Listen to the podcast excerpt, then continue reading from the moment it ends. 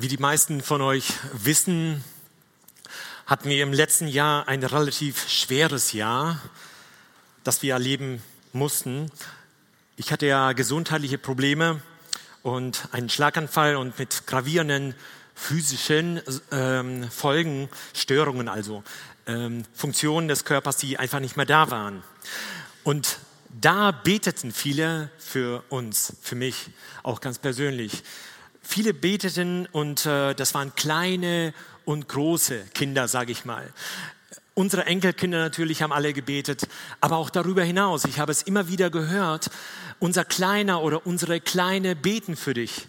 Und das war so eine Ermutigung für uns, für mich, äh, ganz besonderer Art.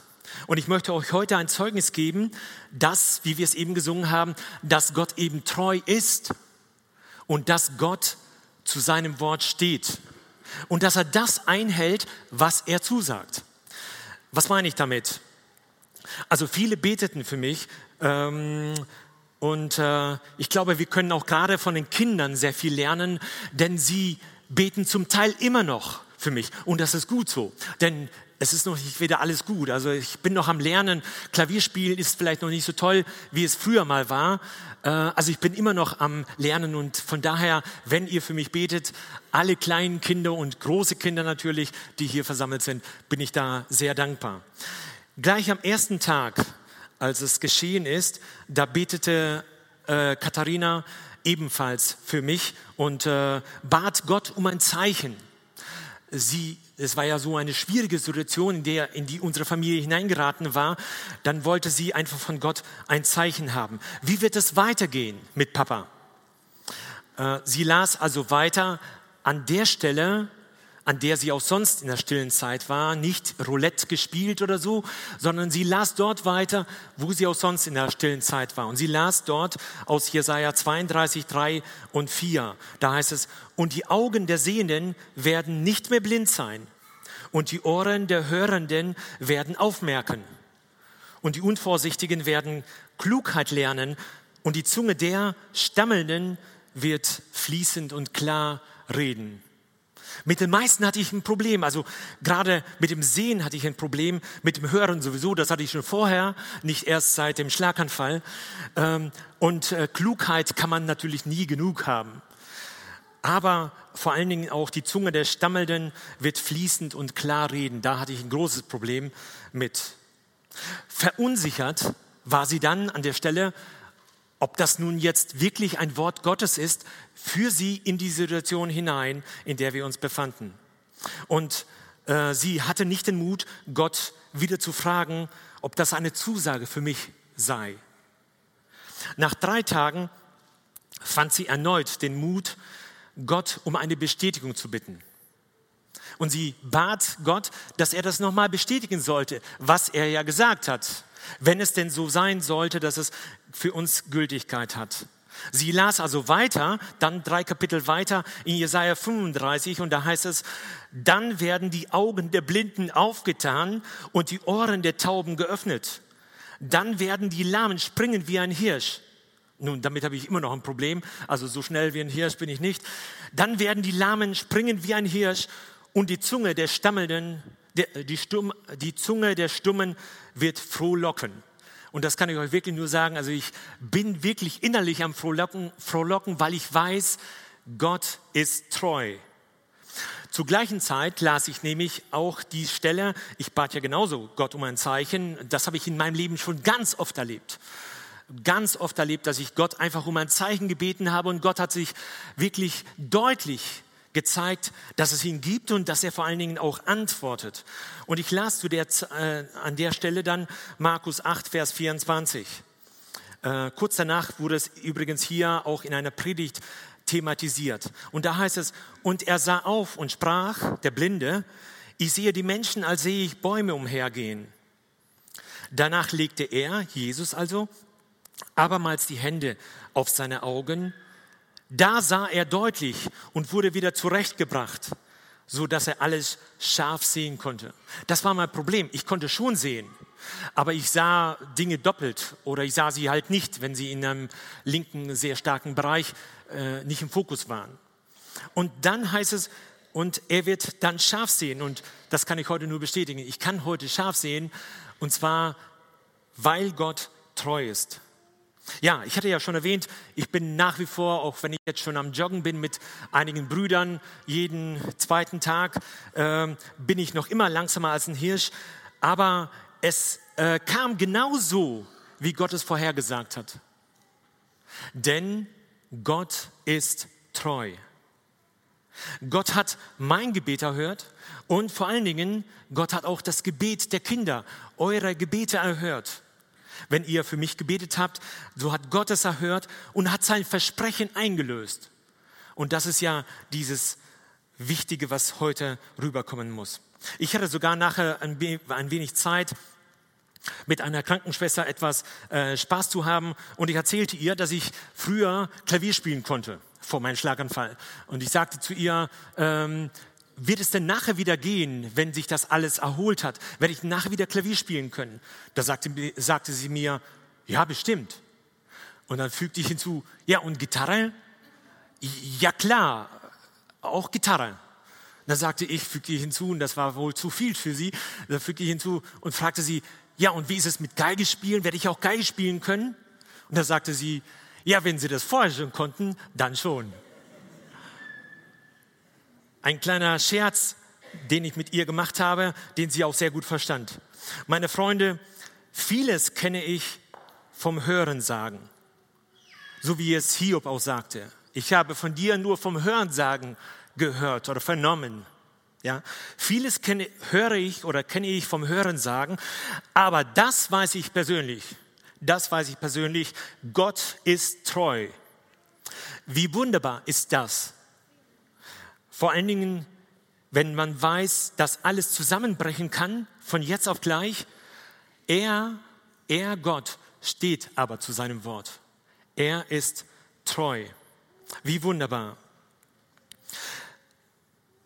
Ich habe einen Merksatz mir aufgeschrieben, da heißt es, Gott sagt, was er denkt und tut, was er sagt.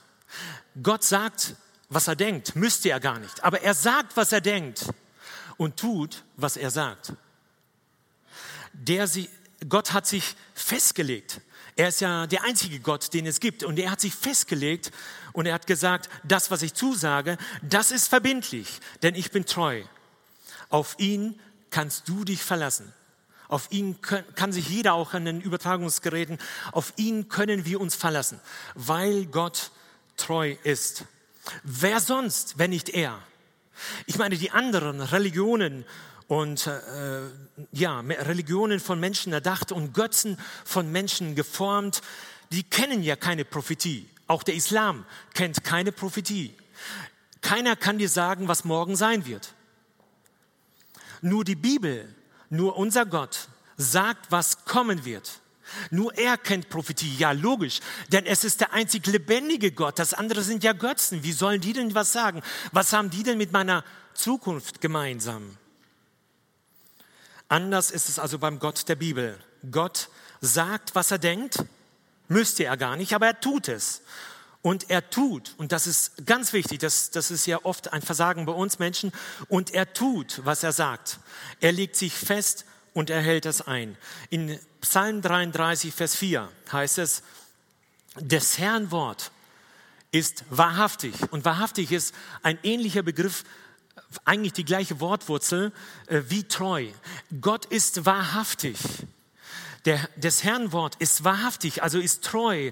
Und was er zusagt, das hält er gewiss. Das hält er ganz bestimmt. Im Hebräischen stammt auch das Wort Treue aus dem gleichen Wort wie Trauen oder Vertrauen oder Glauben.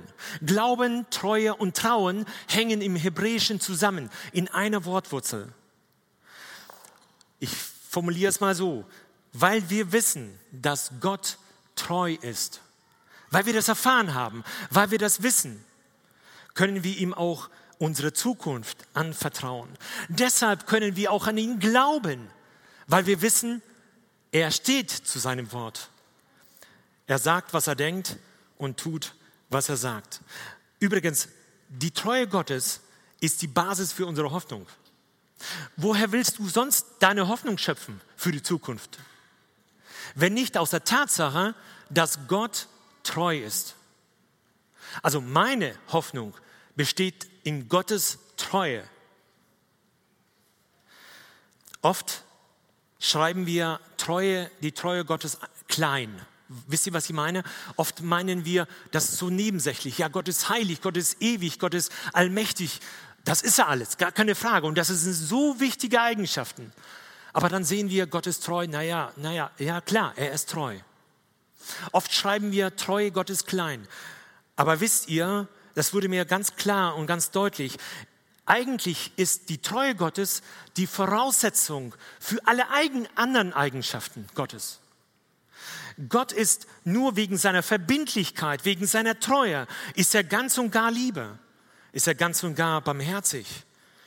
Seine Allmacht besteht in seiner Treue, seiner Heiligkeit. Und was ist mit der Gerechtigkeit? Wenn Gott nicht gerecht wäre, wenn Gott nicht verbindlich gerecht wäre, dann würden am Ende ja trotzdem alle Übeltäter wieder davonkommen. Ich könnte damit nicht leben, ich weiß nicht wie du. Gott ist verbindlich, Gott ist treu in seiner Liebe, Barmherzigkeit, Allmacht, Heiligkeit, Gerechtigkeit. Manfred Siebald singt ein Lied äh, an seine Eltern gerichtet, aber es würde genauso zu unserem Gott passen oder vielleicht noch, bestimmt sogar noch besser zu unserem Gott passen. Da heißt es, je mehr ich merke, wie doch zwischen Taten und Worten manchmal ganze Welten ruhen, wie hingegeben manche mich beraten und selbst genau das Gegenteil dann tun. Wie leicht es mir auch fällt, mit ein paar Sätzen den zu vertrösten, der nach Hilfe schreit. Ich glaube, desto mehr weiß ich zu schätzen, wie anders ihr zu mir gewesen seid, wie anders du zu mir gewesen bist. Eltern sind ja loyal zu ihren Kindern, mindestens das. Nein, sie sind viel mehr. Sie sind eben nicht nur loyal zu ihren Kindern, sondern sie sind treu zu ihren Kindern. Sie stehen zu ihnen denn sie lieben ihre Kinder. Und da sind wir beim Thema, Gott ist treu. Der erste Punkt, Gott ist treu in Wort und Tat. Wir haben hier eben schon gelesen, Psalm 33, Vers 4, da heißt es, des Herrn Wort ist wahrhaftig und was er zusagt, das hält er gewiss. Immer wenn im Neuen Testament zum Beispiel steht, das ist geschehen, damit die Schrift erfüllt werde. Wisst ihr, diese Stellen gibt es ja zuhauf. Vor allen Dingen in der, in der Weihnachtsgeschichte Jesu, als Jesus Mensch wird, da wird es zuhauf erwähnt, das musste aber geschehen, das ist geschehen, damit die Schrift erfüllt wird. Wenn das in der, im Neuen Testament steht, dann ist das ein Hinweis auf die Treue Gottes. Denn umgekehrt heißt es ja, Gott hat es früher schon gesagt und hat es jetzt eingelöst. Er hat es gesagt und er hat es eingelöst. Er steht zu seinem Wort. Er sagt, was er denkt, was kommen wird. Und er tut, was er sagt. Am 23.06.21 äh, jetzt, gerade vor kurzem, äh, war ein äh, Europameisterschaftsspiel Deutschland-Ungarn. Der Endstand ja, ein glückliches, also aus deutscher Sicht gesehen, ein glückliches 2 zu 2. Das Spiel war grottenschlecht. Das Furchtbare aber und das Schlimme war nicht das Spiel, sondern eigentlich das Vorspiel. Der Antrag der Stadt München lautete, die Allianz Arena in Regenbogenfarben zu illuminieren, also beleuchten in den Regenbogenfarben von der LGBT-Lobby. Die UEFA lehnte ab und dann brach eine Schmutzkampagne los. Alle Sender, die Massenmedien, die Politiker, alle stellten sich hinter die LGBT-Lobby. Die Politiker taten das, weil sie populistisch sind, weil sie korrekt populistisch sein wollten und natürlich wiedergewählt werden wollen und unterstützen das. Die Massenmedien denen voran. Für dieses Verhalten, meiner Meinung nach, für dieses Verhalten der Presse und der, Politiker, der deutschen Politiker hätte Deutschland damals schon verdient gehabt, auszuscheiden. Leider sind sie es damals nicht. Aber noch schlimmer als das Problem war das Plagiat, war die Plagiataffäre, die, das, äh, die die LGBT-Lobby da hatte. Ähm, sie, ähm, wenn man gerade daran denkt, dass Politiker ja ganz oft äh, ein Problem damit haben, dass ihr Doktortitel aberkannt wird, weil sie bestimmte Passagen aus anderen Werken irgendwo herauskopiert haben. Ihr kennt das, Plagiate, also Nachbau oder ähm, ja, ähm, Kopien, billige Kopien. Auch das Buchzitat von äh, die Zitate, die Annalena Baerbock verwendet hat, die sollten ja auch nicht sein. Äh, und die ähm, LGBT-Lobby verwendet genau das Zeichen des Regenbogens, den Gott eigentlich gestiftet hat. Seit der Sinnflut in den Wolken verwendet sie diese äh, und hat eine ganz andere Bedeutung dazu gedichtet. Sie sagen, es steht für Vielfalt. Ich sage, und die Bibel sagt, vor allen Dingen der Originalton des Verfassers sagt, Textlesung aus 1. Mose 9, 12 bis 15. Und Gott sprach, und Gott sprach, das ist das Zeichen des Bundes, den ich geschlossen habe zwischen mir und euch und allem lebendigen Getier bei euch auf ewig. Meinen Bogen, meinen Bogen, meinen Regenbogen habe ich in die Wolken gesetzt. Der soll ein Zeichen sein des Bundes zwischen mir und der Erde. Und wenn es kommt, dass ich Wetterwolken über die Erde führe, soll, so soll man meinen Bogen sehen in den Wolken. Alsdann will ich gedenken an meinen Bund zwischen mir und euch und allem lebendigen Getier unter dem Fleisch, dass ich hinfort äh, keine Sinnflut mehr komme, dass hinfort keine Sinnflut mehr komme, die alles Fleisch verderbe. Das Zeichen des Regenbogens ist, das Zeichen des Regenbogens ist die Treue Gottes. Auf der linken Seite seht ihr den siebenfarbigen Regenbogen, den Gott eingesetzt hat. Eigentlich ist das ja ein Spektrum. Eigentlich sind die, sind die Farben ja unzählig. Es sind ja Millionen von Farben, die sich quasi äh, direkt anschließen. Aber wenn, man kann sie in diese Hauptfarben unterteilen. Und von Anfang an wurde der Regenbogen Gottes mit sieben Farben äh, dargestellt.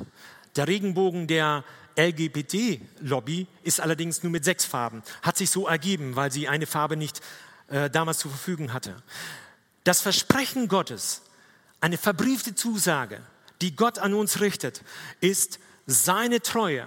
Immer wenn der Regenbogen auftaucht, kannst du daran denken, Gott ist treu. Nicht Vielfalt, obwohl Gott natürlich der Schöpfer der genialen Vielfalt ist. Gott hat jedes Schneekristall anders gemacht. Er ist der vielfältigste von allen. Aber bitteschön natürliche Vielfalt und nicht Verirrung in der Vielfalt. Und das ist hiermit gemeint. Niemand hat etwas gegen natürliche Vielfalt, denn Gott ist selbst der Konstrukteur, äh, Konstrukteur der Vielfalt. Aber gegen eine geistliche Verirrung ist Gott allemal und wir Christen auch. Nun könnte man uns einen Vorwurf machen und sagen, Christen zwingen niemandem, Christen zwingen anderen ihre Moral auf. Ich glaube nicht. Ich glaube nicht, wir akzeptieren Andersdenkende, Andershandelnde, Anderslebende. Wir akzeptieren sie und wir lieben sie. Wir sollten sie lieben. Das ist unsere Vorgabe. Aber bitte auch umgekehrt. Bitte auch umgekehrt. Wenn ich ganz normal sein möchte, so wie Gott uns Menschen geschaffen hat, bipolar, dann sollte es auch so sein. Denn es ist und bleibt etwas, was Gott so nicht geplant hat, die Regenbogenfarbe oder die LGBT-Lobby. Ich komme zum zweiten Punkt. Gott ist treu in seinem ganzen Wesen. Er kann sich selbst nicht verleugnen.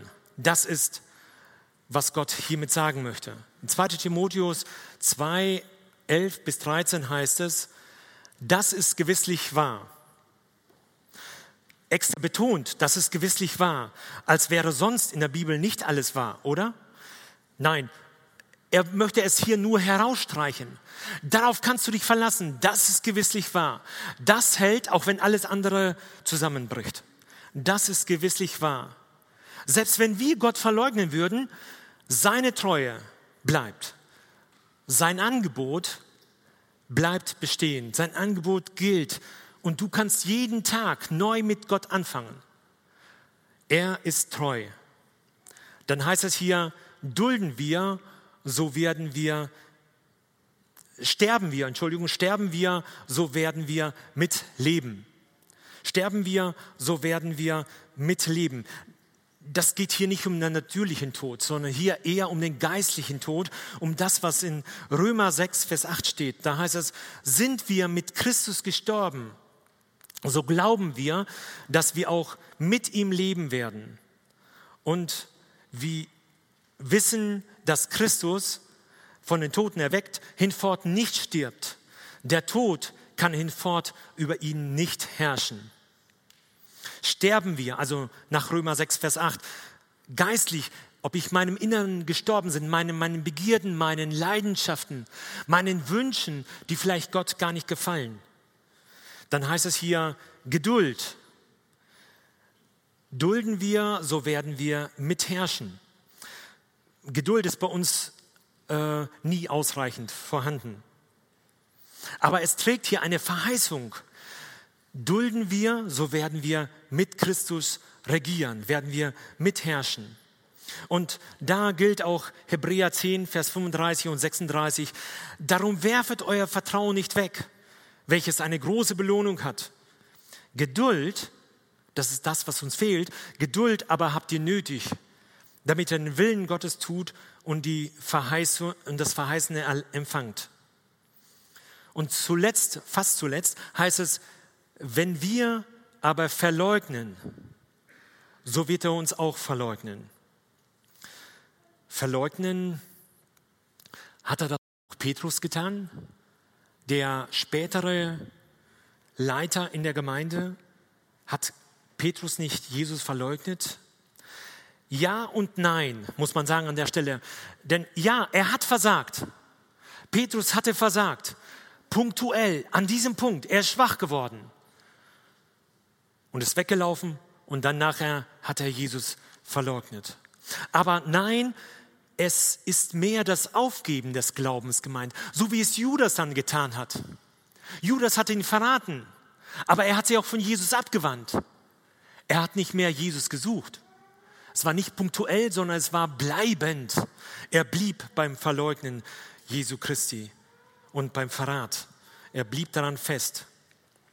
Nein, es ist hier eher ein Aufgeben des Glaubens gemeint und dann ähm, wird er uns auch verleugnen. Ist ja klar, weil wenn wir uns nicht zu ihm stellen, wird er sich auch nicht zu uns stellen. Der Glaube ist ja freiwillig. Jesus, Gott zwingt niemanden in eine, in eine Schablone hinein. Er sagt nicht, du musst aber weil ich es bin. Nein, Gott ist Gentleman und er sagt, wer nun mich bekennt vor den Menschen, den will ich auch bekennen vor meinem himmlischen Vater. Wer mich aber verleugnet vor den Menschen, den will ich auch verleugnen vor meinem himmlischen Vater. Das ist damit gemeint. Wenn wir uns abwenden und bleibend uns abgewendet halten und nicht mehr im Glauben stehen. Und dann heißt es, geht es um die Treue. Wenn wir untreu sind, so ist er doch treu.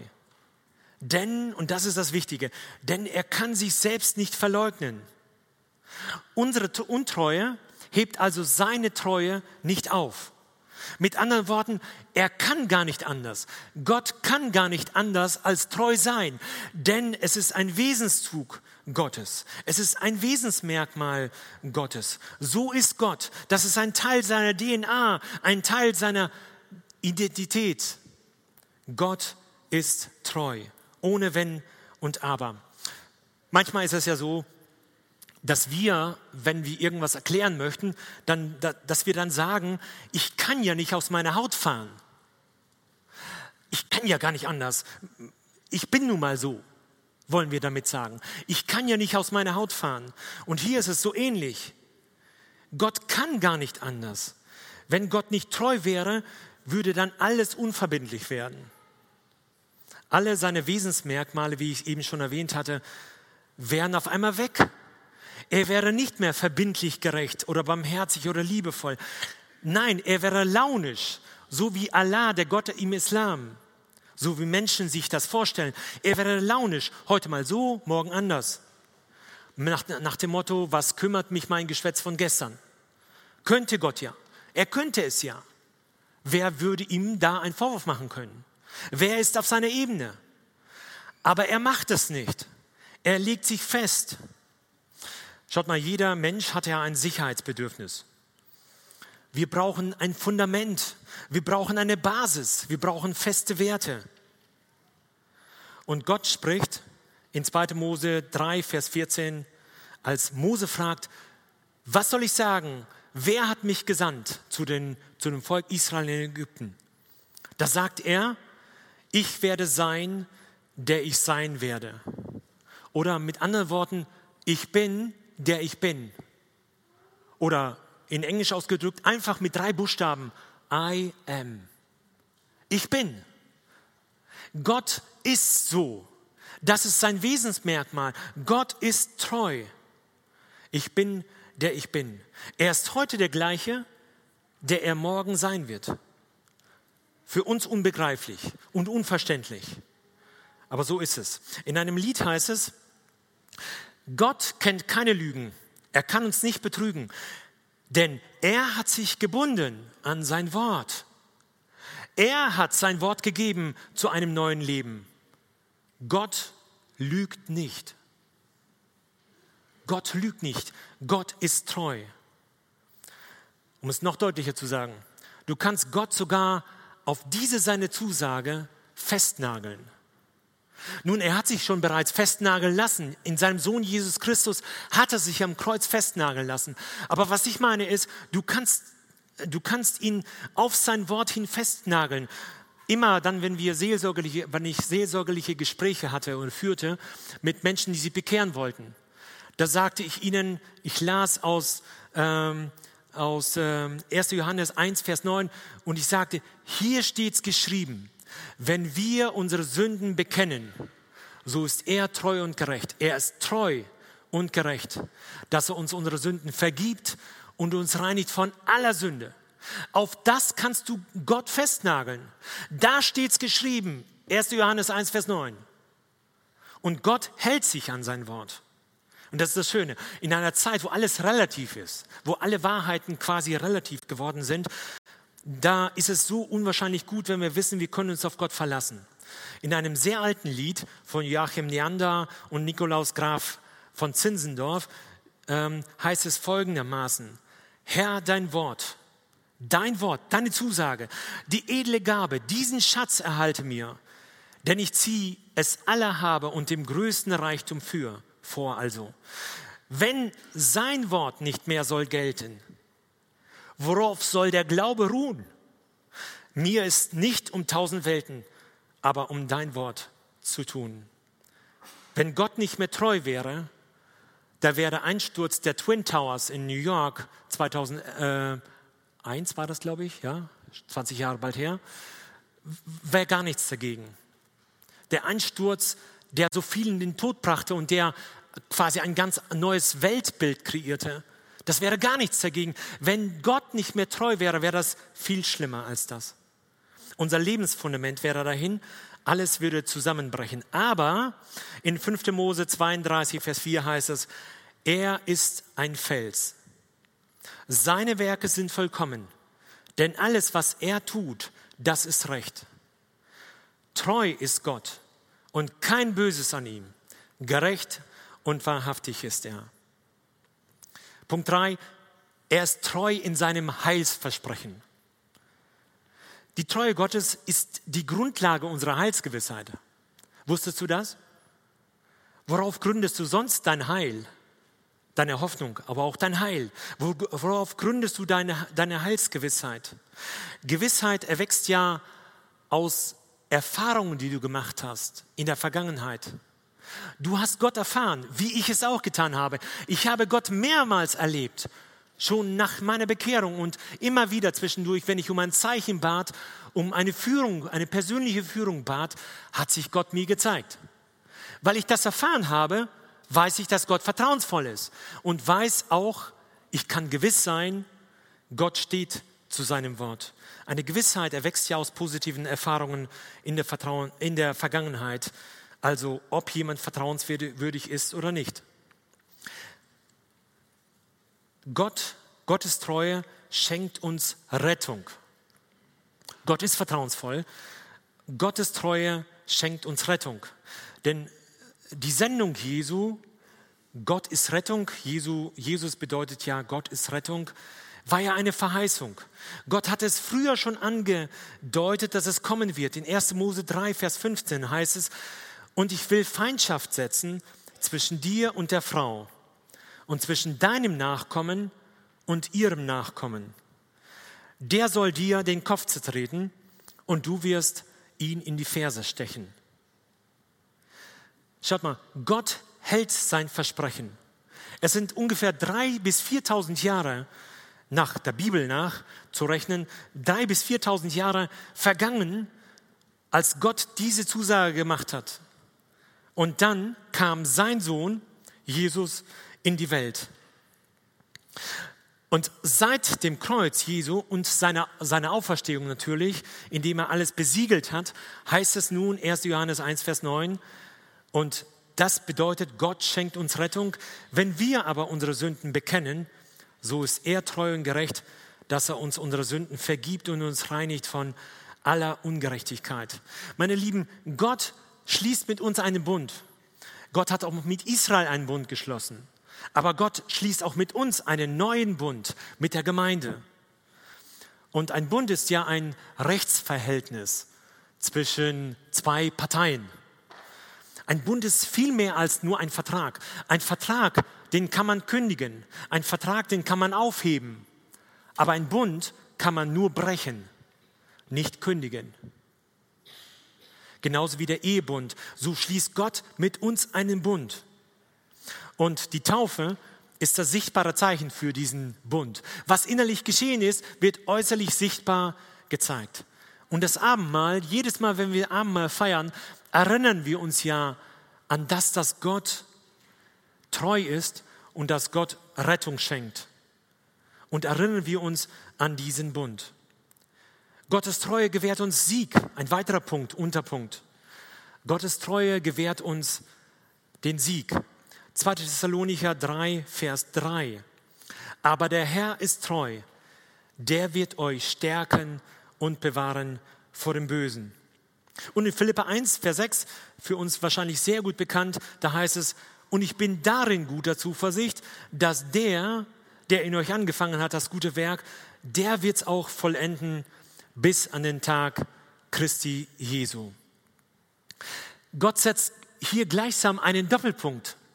Gott geht nicht einfach zur Tagesordnung über, sondern Gott setzt hier einen Doppelpunkt und sagt jetzt erst recht, Gottes Treue steht dahinter. Ein weiterer Unterpunkt, Gottes Treue bewahrt uns in der Versuchung. Auch da sind wir geschützt durch seine Treue. 1. Korinther 10, Vers 13, da heißt es, bisher hat euch nur menschliche Versuchung getroffen, aber Gott ist treu, der euch nicht versuchen lässt über eure Kraft hinaus, sondern macht, dass die Versuchung so ein Ende nimmt, dass ihr es ertragen könnt. Und da fällt mir wieder Petrus ein. Petrus hatte ja versagt. Petrus hatte diese Prüfung total vergeigt. Voll unten durch. Aber Jesus sagt folgende Worte zu ihm. Schon früher, bevor das eingetreten ist, sagt er Lukas 22, Vers 31, 32, Simon, Simon, also Petrus, Petrus, siehe, der Satan hat begehrt, euch zu sieben. Das heißt, er wollte, der Satan wollte euch aussortieren. Er wollte euch platt machen. Der Satan hat begehrt, euch zu sieben, wie den Weizen. Ich aber habe für dich gebetet, dass dein Glaube nicht aufhöre. Und wenn du der einst dich bekehrst, und damit rechnet äh, Jesus ja hier schon, so stärke deine Brüder. Wenn du der einst dich bekehrst, so stärke deine Brüder. Er setzt Jesus, äh, Jesus setzt Petrus nicht als einen Mitläufer ein, sondern als einen Leiter der Gemeinde. Das heißt, Gottes Treue bewahrt uns in der Versuchung und zwar so, dass wir es aushalten können und er steht zu uns, weil er treu ist. Er setzt ihn als Leiter in seiner Gemeinde ein. Ein weiterer Unterpunkt, Gottes Treue verheißt uns, ich komme wieder. 1. Thessalonicher, Vers 5, äh, Kapitel 5, 23 und 24. Er aber, der Gott des Friedens, heilige euch durch und durch und bewahre euren Geist samt Seele und Leib untadelig für die Ankunft unseres Herrn Jesus Christus. Treu ist er, der euch ruft. Er wird es auch tun. Er bereitet uns quasi hiermit mit diesem Vers vor und möchte, dass wir untadelig sind, dass wir bewahrt bleiben, ganzheitlich, Seele, Seele, Geist, Seele und Leib, untadelig, bewahrt bleiben bis zu seiner Ankunft. Und seine Ankunft, die hat er die sagt er jetzt uns ja quasi voraus. Die Entrückung wird stattfinden. Und ich meine, sie steht unmittelbar bevor. Auch wenn es 2000 Jahre her ist. Denken wir einmal daran, die Ankündigung des Messias, des Retters für Israel aus dem Alten Testament, die erste Ankündigung und bis zur Erfüllung, da waren es circa 4000 Jahre. Jetzt sind es im Grunde genommen 2000 Jahre. Aber sollte sich Gottes Zusage verändert haben? Ist Gott dann nicht mehr treu? Ist das, was ich mit ihm erlebe, nicht mehr richtig? Trifft das nicht mehr ein? Gott steht doch heute noch zu seinem Wort. Also kann ich doch auf seine Zusage vertrauen. Auf sein ein, erstes Einkommen, äh, an, auf sein erstes Kommen musste die Menschheit 4000 Jahre warten. Jetzt könnte man sagen, why not? Warum nicht 2000 Jahre und Jesus kommt? Außerdem entspricht ja unsere Zeit, in der wir leben, wo so viel Unsicherheiten ist, äh, ist auf der einen Seite, aber auch, wo viel äh, prophetische Erfüllung stattgefunden hat in der letzten Zeit, spricht ja diese Zeit, die Beschreibung dieser Zeit ganz eindeutig, entspricht sie dem, was die Bibel sagt. Das heißt, Gott, Jesus wird bald wiederkommen. Seine Prophetien haben sich erfüllt. Und ich komme zum letzten Punkt. Seine Treue, unsere Antwort. Manchmal verstehen wir Israel nicht. Ich meine jetzt, wir sind ja eine Bibelstunde jetzt zum Teil bei den Königen und in meiner stillen Zeit hatte ich jetzt auch gerade vor kurzem die ganzen Könige in Juda und in Israel, Nord- und Südreich durchgelesen und immer wieder dachte ich nur, ey, kapieren die das gar nicht? Sind die denn doof? Das ist doch ganz klar. Auf der einen Seite stellt Gott ihnen vor, Könige, die sich an ihn und an sein Wort gehalten haben. Und er sieht, man sieht den Segen, den sie gebracht haben für das Volk, aber auch sie selbst wurden von Gott gesegnet. Und dann handeln sie selbst, wenn sie Könige werden, und sie handeln, ja, gottlos. Und sie stehen unter dem Fluch, genauso wie die vorhergehenden Generationen. Man kann sagen, nichts kapiert. Sie haben nichts verstanden. Aber brechen wir nicht zu früh den Stab über, diese, äh, über das Volk Israel. Brechen wir nicht zu früh, denn wir sind ihnen ja ganz ähnlich. Oder? Ein Mann Gottes, Moses, am Ende seines Lebens angekommen und viel, vielfach die Treue Gottes erfahren und erlebt, am Ende seines Lebens, da nimmt er Israel zusammen, bevor er dann wirklich den letzten Weg geht auf den Berg, wo er dann halt heimgehen darf zu seinem Herrn und wo Gott ihn dann selbst äh, begräbt, auch wieder ein Zeichen für seine Treue. Da äh, nimmt er das Volk Israel zusammen und er, er sagt folgendes. Ich nehme Himmel, 5. Mose 30, 19. Ich nehme Himmel und Erde heute über euch zu zeugen. Ich habe euch Leben und Tod, Segen und Fluch vorgelegt damit du das Leben erwählst und am Leben bleibst, du und deine Nachkommen, indem ihr dem Herrn, euren Gott, liebt und in seiner und seiner Stimme gehorcht und ihm anhangt. Nun, seine Treue erfordert unsere Antwort. Gott nimmt Himmel und Erde als Zeugen. Das Angebot steht, das Angebot gilt für dich, egal ob hier oder an Übertragungsorten. Das Angebot steht. Gott ist treu. Sind wir auch treu? Wir haben gesehen, Gott ist vertrauenswürdig. Er hält sein Wort. Wir können uns darauf verlassen. Seine Zusagen oder Versprechen könnte man auch sagen, erfüllen sich minutiös, so wie es bei mir ja auch war. Peter Hane sagte einmal, äh, ein Zitat von Peter Hane, ähm, wenn Gott etwas verspricht, dann hat er sich noch nie versprochen. Wenn Gott etwas verspricht, dann meint er es so. Dann hat er sich noch nie versprochen. Und deshalb meine letzte Bitte mit einem Vers aus Hebräer 10, Vers 23 ausgedrückt. Da heißt es, lasst uns aber festhalten an dem Bekenntnis und nicht wanken. Denn er ist treu, der sie verheißen hat. Lasst uns festhalten, lieber Bruder, liebe Schwester, liebe Freunde, die ihr uns irgendwo zuschaut. Lasst uns festhalten an dem Bekenntnis und treu zu ihm stehen, denn er ist ja selbst treu, der es verheißen hat. Gott sagt, was er denkt. Und Gott, und Gott tut, was er sagt. Gott ist treu. Amen.